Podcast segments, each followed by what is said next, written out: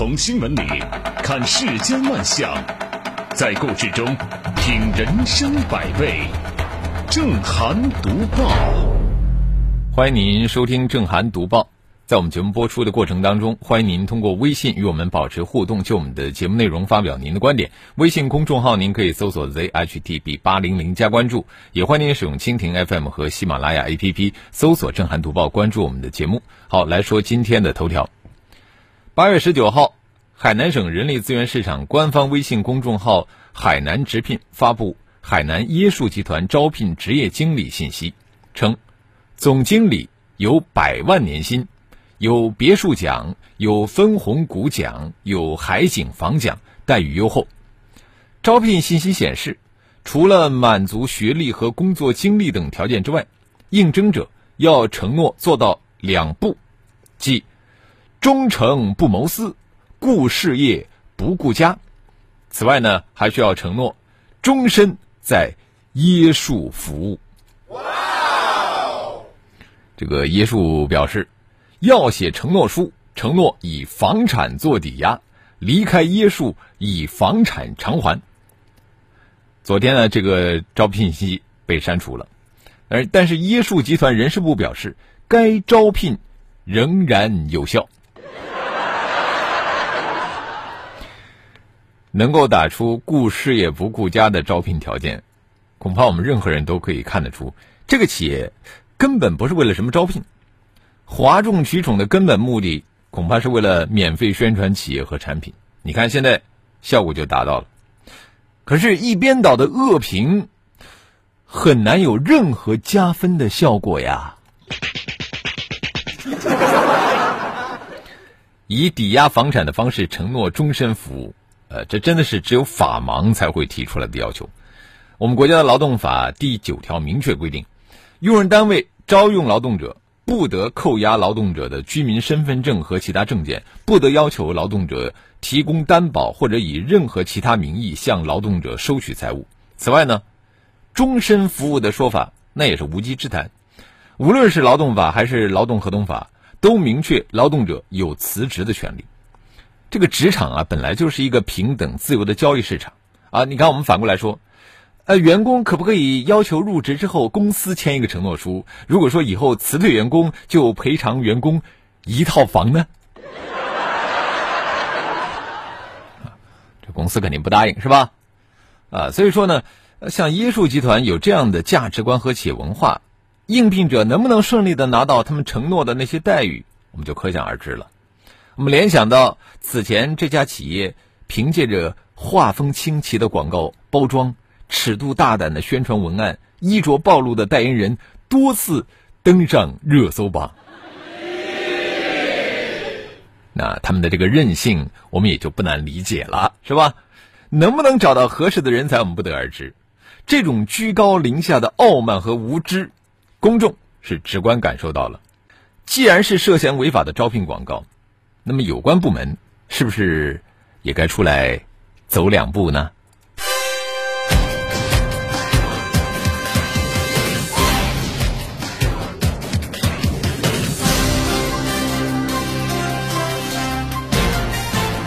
这里是正涵读报。这个椰树公司的韧性似乎是始终如一。呃，我们继续说的这个官方回应啊，也是相当的任性。昨天，四川乐山市五通桥区域出现了刺鼻性气味。据澎湃新闻当天上午报道，乐山市相关部门工作人员表示，五通桥区发生了一起化工厂泄漏事故，并向媒体强调强调是泄漏。不是爆炸。同时呢，该区域内两家被指涉事的企业发布声明，未发现任何异常情况。此外，还有当地居民反映说，曾经在十八号的晚上就闻到了一股刺鼻气味。昨天下午，乐山市五通桥区区委书记张国清作出回应：第一，五通桥区内无任何一家企业发生爆炸；第二，乐山市环境监测中心站。五通桥生态环境局已经对五通桥中心城区开展应急监测，所监测到的相关指标都没有出现超标数据。第三，五通桥生态环境局、区应急管理局现场检查、企业自查，均未发现任何泄漏等异常现象。同时，正开展取样检测，进一步全面深入排查，并持续开展监测工作。不同部门在是否出现泄漏这个核心问题上的说法不一，真的是让人疑惑。因为毕竟从时间线上来看，这个泄漏是首先确认并被予以强调的事实啊。再就是那么大面积的这个呃烟雾啊，呃，然后那么大那么多的这个人的这个疏散，为什么在几个小时的时间之后，这个结论就发生了一百八十度的倒转呢？是之前的调查工作出现了失误，还是另有隐情？这有必要给出一个详细的解释。风也许可以吹散气味但是吹不掉人们内心的迷雾。避免恐慌，恐慌最好的辟谣方式，其实就是披露真相。所以这个调查工作一定要快一些，再快一些。这里是正涵读报。要我说呀。那些刺鼻的气味真的是太不听话了啊！你不打招呼就冒出来了呢，这不是给领导添乱吗？我们继续说的这个鸡屁股怎么切，也是给一些领导出难题。鸡屁股怎么切？为什么会成为问题呢？据报道，在河南省漯河市某酒店，有一名巡检员啊，他每天上班的第一项任务啊，就是先到后厨去巡视。看一看这个厨房的师傅是不是按照标准流程去操作，有没有浪费的行为？引起争议的一句话啊，是这个新闻报道的原文里边说的：“这个鸡屁股切除部分有点大了，这么多连着肉的部分都切除扔掉，太浪费。”推崇者认为，这句话体现了精益求精的。节约精神，反对者认为吹毛求疵，这个七屁股切多大合适本来就没有标准，全凭经验和眼力。假如这一刀下去真给切大了，那么再下刀把多扔的肉找回来似乎也可以。可问题是鸡屁股就那么大点地方，这么做的话，不知道的还以为你们在做什么医学解剖模拟手术呢。呃，这位巡检员和他的支持者们，我觉得也许可以对接热爱鸡屁股的美食家们啊，因为他们会毫不客气的做出各种口味的鸡屁股吃下去，这样一来，岂不是更加不浪费了吗？在细微处着手节约食物，这个没问题。有问题的是什么呢？就是最近有一种这个形式大于内容、苛刻有加的风气明显见长。你比方说，某市一餐馆要求食客称体重点餐；某市一家餐馆规定，如果发现餐桌上有剩菜，会按照剩余的情况扣当桌服务员的考核分；某市一家餐厅的老板会去吃宴席上的剩菜。顺便研究一下厨师做菜是不是有问题。而在东北某县，县老年大学干脆在他们的倡议书中表示，必须痛改东北人大块吃肉、大碗喝酒，所谓大方的陋习。呃，做餐饮的提倡节约、反对浪费，这个呢是非常好的变化。你看，要是我们所有的餐馆啊都有节约意识，采取科学灵活的措施跟客人合作，那么每天、每个月、每年救回来的食物数量，那将是一个天文数字，是吧？善莫大焉。好在啊，呃，这些有一些观点和做法的影响范围还是局限于一家餐馆一个单位啊。我们希望就某些经不起推敲也很任性的观点和做法，就此作罢。这里是正涵读报。喜欢吃鸡屁股的人的确不多，但是喜欢新奇刺激项目的游客倒是很多。八月十九号下午，辽宁本溪市桓仁满族自治县虎骨峡景区内，一处玻璃滑道在营业期间发生了事故，已经造成游客一人死亡，多人受伤。据了解呢，这个景区内有一条高山玻璃滑道，事故发生的时候，当地下着大雨。网上流传的事故现场视频显示，多名伤者四散的躺在地上，有人正在接受心肺复苏，有人是以手掩面，伤口血迹斑斑，有人躺在担架上痛苦呻吟，还有一位游客整只脚被纱布包裹着。这个时下正值暑期，视频中也出现了受伤的小朋友的身影。你看，本来是一次放松身心的合家旅行，竟然变成了多人受伤、游客丧命、胆战心惊的恐怖之旅。这让公众不禁追问：步步惊心的玻璃栈道滑道还安全吗？呃，这几年呢，国内的玻璃栈道滑道那真的是遍地开花。区别于游山玩水时的赏心悦目，这个游览玻璃栈道，我觉得有点花钱找虐的味道。你看，上了玻璃栈道的那个人。被脚下万丈深渊吓得是鬼哭狼嚎，啊！桥下的人呢，把下瘫在桥上的小伙伴呢看成了风景啊。类似主题的搞笑短视频在社交平台呢也是风靡一时，这无形中呢也在为各地的玻璃栈道旅游项目做软广告。据不完全统计啊，我们现在全国有两千多座玻璃桥。最让景区运营者尴尬的事情也发生了，呃，好多玻璃桥盖好了，游客却没了。呃，事实上啊，这几年因为疏于维护玻璃滑道、玻璃栈道发生的事故，让游客们付出了血的代价，惨剧太多啊！我不一一列举了。有兴趣的听友呢，可以上网去搜啊。急功近利、盲目跟风的网红玻璃栈道滑道项目，不仅要钱啊，更可能会要命。那么，对这种惊险刺激的旅游项目，到底安不安全，有没有危险？我们不能等到游客去拿命去试验。安全监管啊，一定要走在事故的前面，全面的清查类似玻璃栈道、滑道的刺激性旅游项目，要让游客吃下定心丸。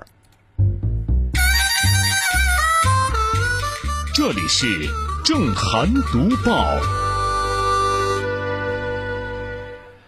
接下来呢，我们说到的这个事情也是有相当大的争议，其实已经争了大概上千年了啊，还没有结果呢。数学教材分男女，啊，您在购买教辅书的时候有没有发现过这样的情况呢？啊，还真有这样的教辅教材啊！八月十九号晚上，华东师范大学出版社发布声明，之前他们推出的男生女生学数学系列教辅材料即日起终止出版，不再发行。在很多人看来啊，这大概是社会舆论面对某种性别差异论的胜利。